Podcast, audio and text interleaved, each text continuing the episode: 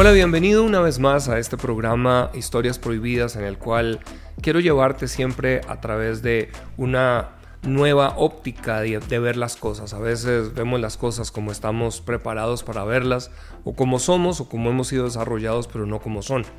Y en el día de hoy quiero hablarte algo que, que es muy personal, es algo con lo cual crecí, es algo que de alguna manera eh, formó parte desde mi infancia porque fui criado, digámoslo así, en un colegio alemán. Así que cuando yo crezco todavía el tema de la Segunda Guerra Mundial era fresco. Y hoy quiero iniciar hablándote de una canción que realmente por años yo la escuché y nunca le encontré el significado hasta ahora. Y la verdad me golpeó mucho. Y esto porque quiero hablar de alguna manera sobre tres derechos que hoy están en juego en el mundo entero. El derecho a la vida, el derecho a la libertad y el derecho a la propiedad. Y algo que estamos escuchando de diferentes personas de alguna manera usándolos como, como un caballo de batalla. Pero esta canción es una canción de un hombre que, que todos conocimos como Nino Bravo. Y, y esta canción dice así, tiene casi 20 años y ya está cansado de soñar. Pero tras la frontera está su hogar, su mundo y su ciudad piensa que la alambrada solo es un trozo de metal, algo que nunca puede tener sus ansias de volar.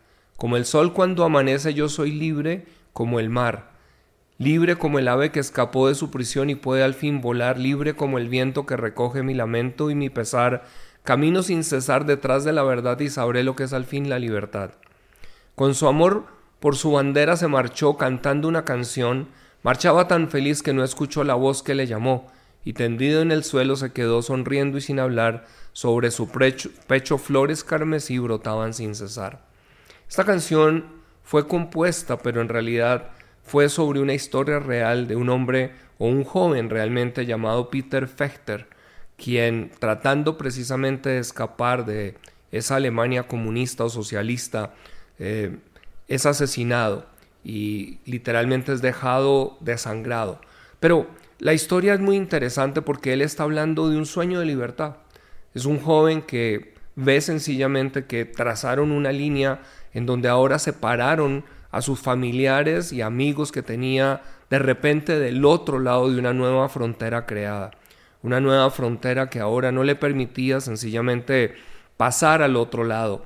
Y una frontera en la cual en el 13 de mayo de 1961 literalmente ahora se convierte en algo, en, algo rígido que luego levantan lo que se conoció como el muro de Berlín, un muro que, que ya impidió que la gente pasara. Y para mí, como te decía, esto es significativo porque veo que nuevas generaciones que anhelan libertad, a veces, como dice el dicho, si no conocemos nuestra historia estamos condenados a repetirla.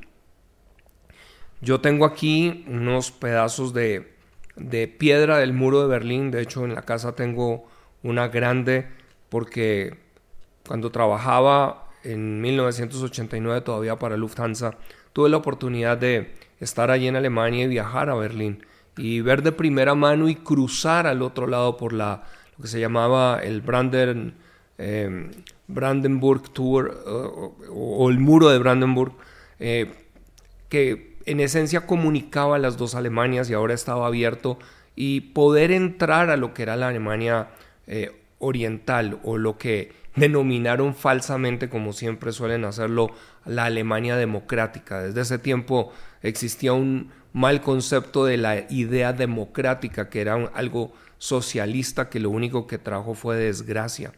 Cuando yo pasé, te estoy hablando del año 89, ya casi 30 años después de que estamos hablando de esta historia que ahora voy a retomar, eh, encontré realmente una ciudad totalmente lógubre y gris. El muro acaba de caer, ya no estaba, pero tú podías sentir el muro literalmente en las mentes y, en las personas. Pero la ciudad que me encontré fue una ciudad totalmente detenida en el tiempo, con un alumbrado como los que uno ve en las películas de la guerra, un alumbrado de los años 50, unas zonas eléctricas, eh, no era una ciudad donde tuviera colores, no había pintura, era todo gris. Eh, la verdad, eh, se respiraba un aire, un aire de desesperanza, a pesar de que, como les digo, ya el muro no existía, la gente que caminaba allí caminaba era mirando al piso, no mirando arriba, no mirando hacia, hacia adelante ni hacia arriba, lo cual te denota eh, gente sin esperanza por años de vivir bajo un sistema de opresión. Y aquí este joven Peter eh, Fechter es bien interesante que lo que este Nino Bravo inmortaliza en una canción realmente era una canción hablando de libertad, de cómo alguien sueña poder nuevamente disfrutar de los suyos. Quiero leer unos apartes que encontré aquí en, en, Google a través de encontrar sencillamente un poquito la narrativa de él, pero él dice el retrato de Peter Fechter en el sitio de la memoria del muro de Berlín en la Bernauer Straße. Fechter fue asesinado el 17 de agosto de 1962 cuando intentaba escapar. En la calle Bernauer se encuentran las imágenes de aquellas personas muertas mientras buscaban atravesar el muro. Mientras yo crezco, es decir, en mi infancia, yo recuerdo que eh, en ese tiempo se veían películas y recuerdo a veces con mi padre viendo algunas películas en donde él me contaba porque para él le fascinaba escuchar en ese tiempo las historias de héroes que trataban de, de fugarse, que trataron de fugarse de la supuesta Alemania democrática, que era no era otra cosa sino la Alemania comunista o la, Alemania que de repente después de la guerra cae bajo un régimen peor que el que tenían bajo Hitler. Y eh, ver cómo personas hacían túneles, por ejemplo, y yo recuerdo ver esas películas de niño en donde la gente trataba de hacer túneles, recuerdo una en particular que, que era bien, bien impactante porque era como una familia, había tratado de llamar a ciertos amigos, pero no se podían enterar porque también a, veces la gente eh, denunciaba a otros o se vendía a otros con tal de que, de que les permitieran de pronto alguna recompensa y alguna cosa y esta familia empieza a tratar de atravesar al otro lado pero, pero cuando empiezan a atravesar empieza ya la policía de, la, esta Alemania a tratar de identificarlos y era esa angustia pero, pero fue escuchar historias como algunos también ciudadanos de la otra Alemania arriesgaban sus vidas en sus vehículos camuflando personas algunos inclusive en el motor del carro que suena loco, suena loco como los metían en guardabarros, pero cuando tú tienes un anhelo por la libertad, tú estás dispuesto a pagar cualquier precio. Y a veces creo que en el mundo que estamos viviendo hoy, como dice la historia o como dice esta frase, eh, si no conocemos la historia estamos condenados a repetirla. Eh, he hablado a veces con algunas juventud que a veces nunca ha escuchado de qué fue lo que hubo allí. Y sin embargo nos están vendiendo ideas hoy en día socialistas como si fueran de libertad. Y yo personalmente creo que tiene una filosofía que suena bonito pero en ninguna parte ha funcionado. Y estos tres derechos de libertad, derecho a la vida y derecho a la propiedad, son en esencia algo que desde el Dios de la Biblia Dios las ha promulgado como una esperanza para la humanidad. Y esto que estoy hablando ha ocurrido a través de la historia. Así que en esta canción en donde este joven sencillamente está soñando con libertad, dice que en un momento mientras iba tras esa bandera no escuchó la voz que le gritó, es decir, del soldado que le grita deténgase, porque él y su compañero, porque eran dos, dice, ya había transcurrido un año desde la construcción del muro de Berlín, y dos jóvenes alemanes que se encontraban en el lado este querían sortear el obstáculo e irse a radicar a la Alemania federal. Estaríamos hablando de otros desplazados, otros que querían huir de un sistema sencillamente tiránico, otros que al igual que venezolanos, que al igual que eh, argentinos o colombianos estamos viendo eh, quieren sencillamente ir, o tantos que quieren llegar sencillamente a la tierra del norte, porque han oído que sencillamente hay un sueño americano, que hay justicia, que hay libertad, pero que estamos viendo cosas que son diferentes. Pero dice, la misión era complicada, Peter Fechter y Helmut Kulbeck pasaron varias semanas observando con detenimiento cada movimiento de la guardia, las rutinas, las diferentes características de la construcción, hasta que se les ocurrió un plan, algo precario, pero ellos consideraban que si aprovechaban la velocidad y la agilidad de sus 18 años, podían tener éxito. El 17 de agosto de 1962 se decidieron a llevarlo a cabo. Ahí viene la primera estrofa, libre como el sol cuando amanece. Yo soy libre como el mar, es decir, amanecía y él sencillamente teniendo el deseo de escapar Empezó como el ave que escapó de su prisión y pude al fin volar, libre como el viento que recoge mi lamento y mi pesar, camino sin cesar detrás de la verdad y sabré lo que es al fin la libertad. Y dice Peter y Helmut eligieron cuidadosamente el lugar desde donde intentarían la fuga. El muro se iba reformulando todo el tiempo. Semana a semana adquiría nuevas medidas de seguridad para no ser traspasado. Es decir, yo recuerdo eso de niño porque uno oía como en las películas y en las historias cada vez ponían más seguridad, perros, alambrado de púas, eh, antes de que se construyera todo el muro, lo que habían allí eran explosivos, inclusive en, un, en una parte en donde algunos habían explorado es cómo lograr pasar por ahí. Eran historias increíbles. Pero dice, los dos adolescentes se escondieron en una panadería pegada al muro. En ese lugar exacto la seguridad parecía vulnerable. Conocían de memoria el movimiento de los guardias. Había un breve momento en que se producía un punto ciego en el lugar que ellos se encontraban.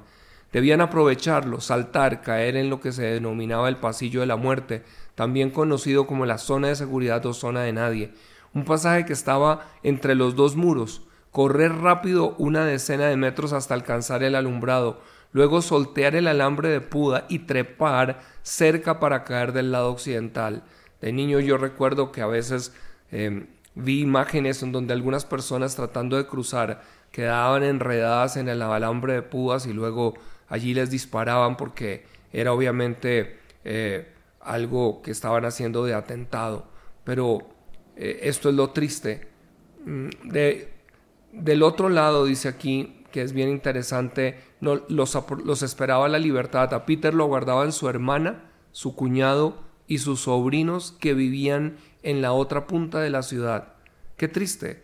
Es decir, estamos hablando de su hermana, En un momento quedaron separadas familias enteras, simplemente por un régimen de un, sistema y una filosofía de pensamiento que viene simplemente a imponer unas leyes a su manera y a hablar ahora de democracia, y a quien veía con frecuencia hasta que se construyó el muro. Peter, obrero de la construcción, había obtenido un permiso de salida, pero a último momento le habían denegado esa posibilidad. Su juventud, las ansias de respirar un aire nuevo, la sensación de que a pesar de tener solo 18 años su tiempo se acababa lo empujaron a encarar la aventura. Y luego viene otra estrofa, con su amor por bandera se marchó, cantando una canción.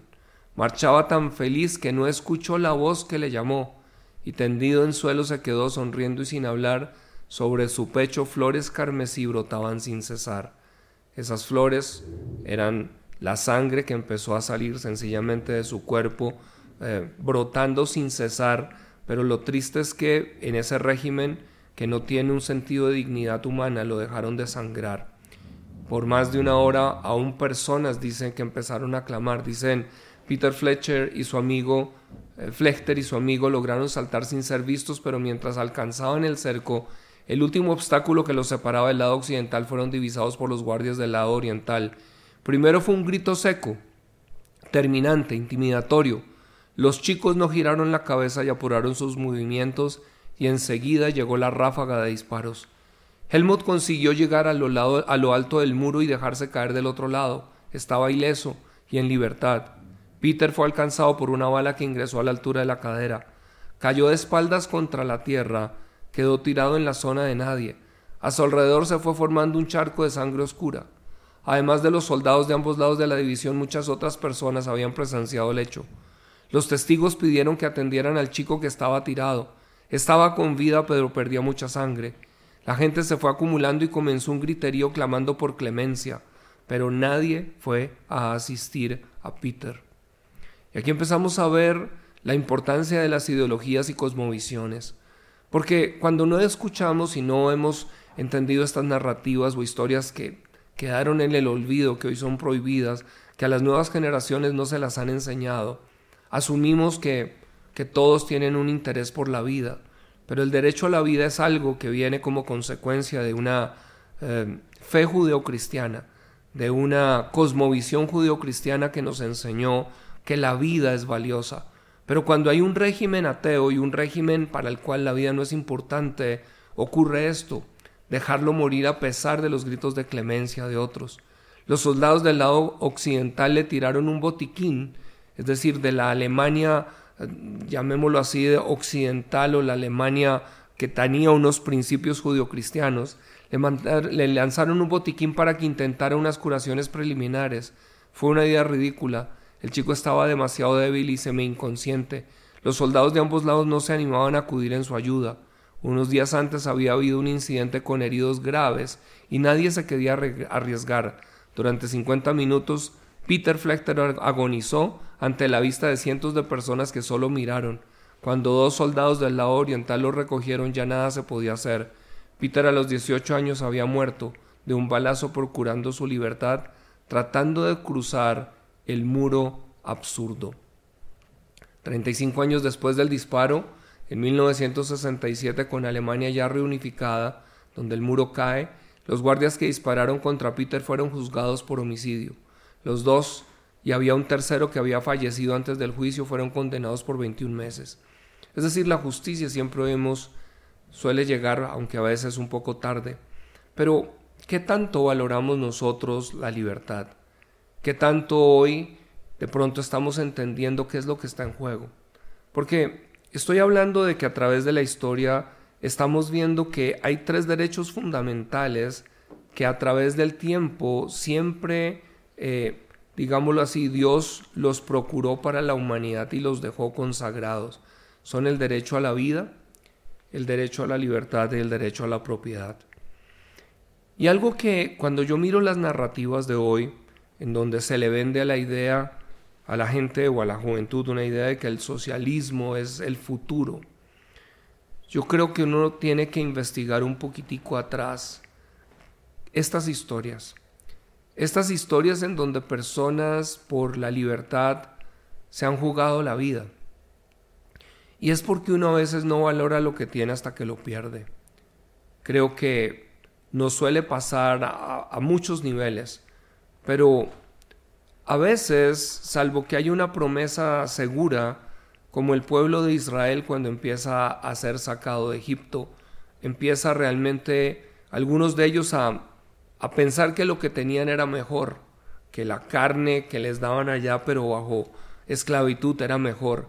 Y sin embargo Dios lo que estaba a través de Moisés era pintándoles un cuadro, no de una tierra solamente, sino de una nación que ellos podrían construir si podían abrazar unas leyes y unos principios divinos que Dios les estaba dando. Creo que esos mismos principios siguen rigiendo para hoy. Yo no puedo hablar de libertad pretendiendo de pronto darle a mi perro alas tratando de que huele porque es contra naturaleza. Así que yo necesito definir una libertad en un contexto, pero cuando le hablamos de una nación, estamos hablando de que para los ciudadanos Dios lo que desea es que los hombres disfruten una libertad. Esa libertad viene cuando hay leyes correctas, leyes justas. Y aquí es donde viene algo que quiero dejar en el día de hoy, porque en la Biblia yo encuentro en los diez mandamientos un principio para la libertad. Y ese principio es el primer mandamiento que Dios da. En el libro de Deuteronomio, capítulo 5, en el verso 6, eh, este es donde el, capítulo 5 de Deuteronomio habla de los diez mandamientos. Pero quiero darte otra óptica tal vez de estos diez mandamientos. Y dice, dice que los diez mandamientos comienzan así. Dios declara, yo soy Jehová tu Dios, que te saqué de tierra de Egipto de casa de servidumbre, podríamos llamar de, casa, de casa de esclavitud o de casa de la privación de la libertad. No tendrás dioses ajenos delante de mí, no harás para ti escultura ni imagen alguna de cosa que está arriba en los cielos, ni abajo en la tierra, ni en las aguas debajo de la tierra.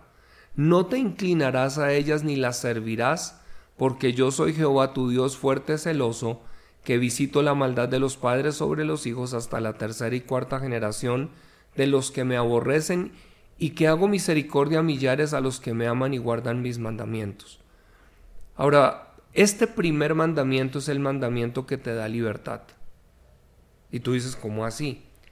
Porque nosotros hemos perdido de vista y es que cuando Dios dice, no se inclinen, no se doblen ante nadie, ningún Dios, no solamente estaba hablando él acerca de, deidades espirituales, sino también de reyes tiranos.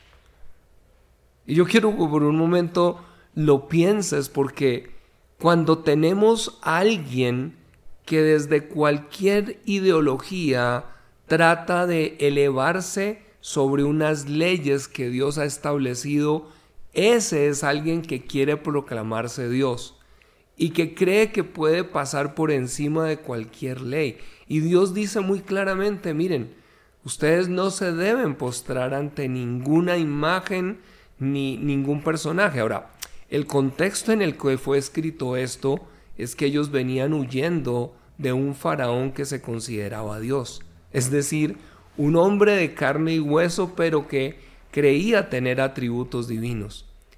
Esto puede parecer algo de la historia, pero si tú lo miras, que era el César en Roma, era lo mismo.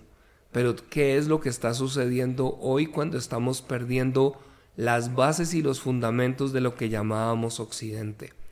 Estamos dejando que la libertad se nos esté escapando de las manos y que quizás algunos tiranos, como lo hicieron en Cuba, también pongan un cerco que ahora la gente tiene que escapar tratando de nadar o tirando una chalupa, ¿cierto? Un, eh, algún tipo de, de, barco.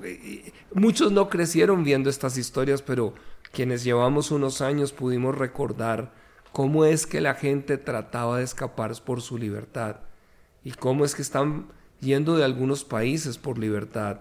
Pero si aquí tú puedes entender, aquí es donde tú puedes empezar a buscar en la historia qué cosas hay. Y quiero dejarte algo acá que es bien interesante. Hay un libro que se llama El levantamiento del tirano. Es un libro escrito por eh, apellido Federer, que no es el tenista. Pero la pregunta es quién es el rey en América refiriéndose a los Estados Unidos. Y dicen, el diccionario Webster de 1828 define rey como el jefe soberano de una nación o un hombre investido con una autoridad suprema sobre una nación, tribu o país, un monarca y como rey siendo el absoluto. Y allí cita Romanos capítulo 13, que quiero leerte. Porque Romanos 13 dice que todos estén sujetos a las autoridades gobernantes porque no hay autoridad excepto de parte de Dios y la que Él ha establecido. Sin embargo, esto que nosotros, no entendiendo el contexto, lo usamos solamente para decir nos sometemos a cualquier autoridad porque la autoridad, como lo dijo, debe ser. Aquí quiero leerte algo que es bien interesante. Por ejemplo, eh, el gobernador Morris, que firmó la constitución norteamericana, escribió lo siguiente, dijo, este magistrado no se refiere, no se refiere a que sea el rey, dice, el pueblo es el rey. John Jay, el primer, eh, eh, el primer de la, digámoslo así, de la Corte Suprema de Justicia, jefe de la Corte Suprema de Justicia, eh, escribió en Chisholm, Georgia, en 1793, el pueblo es el soberano de esta nación. Y otro, James Wilson, que firmó también la constitución en Pensilvania, en la Convención de Pensilvania, ratificó la soberanía reside en el pueblo, ellos son los que deben tener algo. Thomas Jefferson dijo, eh, escribiéndole a William Johnson, pero el jefe de la justicia dice, debe haber un árbitro, un árbitro final en algún lugar, cierto, debe y este último árbitro es el pueblo. James Madison, en la revista El Federalista, del 40, el número 46 de 1788, escribe la última autoridad reside en el pueblo solamente. Abraham Lincoln dice en un debate con Stephen Douglas, dice el pueblo de los Estados Unidos son los, los maestros de los dos lados del Congreso y las Cortes. Y aquí podría continuar. ¿Qué es lo, ¿Cuál es el punto que quiero traer? Que este mandamiento primero, si no lo entendemos en contexto, pensamos que sencillamente tenemos que rendirnos servilmente a cualquiera que se proclama rey. Pero lo que Dios está tratando de dejar acá es diciendo, yo les he dado una libertad. Por tanto, no se dobleguen ante alguno que va a tratar de exigir que ustedes se postren ante Él para adorarlo de manera que pierdan realmente la libertad, porque todo aquel que viole las leyes que yo les he dado, simplemente se estará erigiendo para tratar de ser un Dios para ustedes y doblegarlos. Y si lo piensas por un momento, es donde tú entiendes entonces cómo un Daniel en un momento con sus amigos rehúsa postrarse ante un rey que demanda que se postren cuando se toquen instrumentos para adorar una imagen. El tema no era solo la imagen, el tema es que todo dictador va a querer hacer imágenes, todo dictador va a querer tener pinturas de sí mismo. Eso es lo que encuentra uno hoy en día en, en Venezuela, eh, lo que encuentra en Cuba, lo que encuentra eh, en países del Medio Oriente donde hay dictadores, lo que encuentras en Corea del Norte. Es decir, hay algo que aquí nosotros necesitamos ver. Entonces, la libertad es un derecho que Dios te ha dado. Pero sin Dios no hay manera que la puedas recuperar. Porque es Dios el que, el Dios de la Biblia, el que ha dado este derecho. Y es algo que nosotros necesitamos entender, derecho a la libertad, derecho a la vida. Peter perdió la vida y lo dejaron desagrar porque sencillamente algunos no habían entendido que el Dios de la Biblia es el que habla de que fuimos hechos a imagen y semejanza de Dios y por eso debemos procurar sencillamente la vida. Cuando vivimos algo que ocurrió hace poco en octubre 7, en donde fueron asesinadas familias enteras, Aquí es donde nosotros tenemos que entender qué es lo que está en juego hoy en el mundo, qué es lo que está tratando de venir contra la vida, qué es lo que está tratando de quitar derechos. Y en otro episodio hablaré un poquito del derecho a la libertad, porque si tienes, eh, perdona, la propiedad, si tienes propiedad, no serás esclavo. Y esto es algo que hoy en día frente a voces que uno oye de propagandas de una Agenda 2030 que dice no tendrás nada pero serás feliz. La pregunta es, ¿realmente vas a tener libertad o sencillamente serás un esclavo nuevamente? Y estas son historias que hoy tenemos que de pronto reflexionar y que quiero dejarte. ¿Qué es para ti la libertad? ¿Cuánto vale la libertad? ¿En qué se basa la libertad? ¿De qué depende la libertad? ¿Cuáles son las leyes que tú debes proteger para que haya una libertad para ti, para los tuyos, para poder moverte con libertad? ¿Valoras la libertad o te estás sin darte cuenta postrando para adorar a un sistema o a algo o a alguien diferente a Dios? Cuando lo miramos de esta manera de repente, entonces decimos, un momentico, la Biblia tal vez no es solamente un libro religioso, tal vez quienes la han hecho religioso han perdido el norte. Y es tiempo de recuperar ese norte y poder decir, Dios lo que quiere es que construyamos nuestras propias naciones. Yo personalmente tengo un sueño y es cuál es la Colombia que Dios soñó. Hace poco tuve la oportunidad, el privilegio de estar ahí en el Congreso, en un salón que se llama el Salón de la, em, de la Constitución, en donde hay un mural en el, en el techo en donde se muestran las cinco constituciones que ha tenido Colombia. Y yo mirando eso miraba y escuché que Colombia fue la segunda república, es decir, segunda república en el mundo después de Estados Unidos. Eso quiere decir que este país de Colombia tiene, tiene algo que Dios ha dejado en este país, porque fue la segunda república para trabajar una libertad, una libertad que muchos tratan de empuñar ahora desde Simón Bolívar. No, no, no. Eh, es una libertad que vino gracias a entender unos principios fundamentales que son más allá y que tenemos que volver a esos principios fundamentales si queremos preservar una nación que podamos dejarle a nuestros hijos y los hijos de nuestros hijos para caminar en libertad. Así que espero que esta historia hoy de este muro de Berlín, de Peter Fecht, de esta canción de Nino Bravo, cuando la escuches, eh, puedas llevarte sencillamente un mensaje de decir, oiga, hay una historia detrás de esa canción, hay una historia detrás de ese muro, hay una historia detrás de todo esto que a veces la hemos perdido de vista y que sin darnos cuenta tal vez estamos entregándola nuevamente. Así que Dios te bendiga, Dios nos guarde y que Dios nos dé la sabiduría para poder mirar con los ojos correctos y levantar la voz antes de que sea muy tarde. Un abrazo.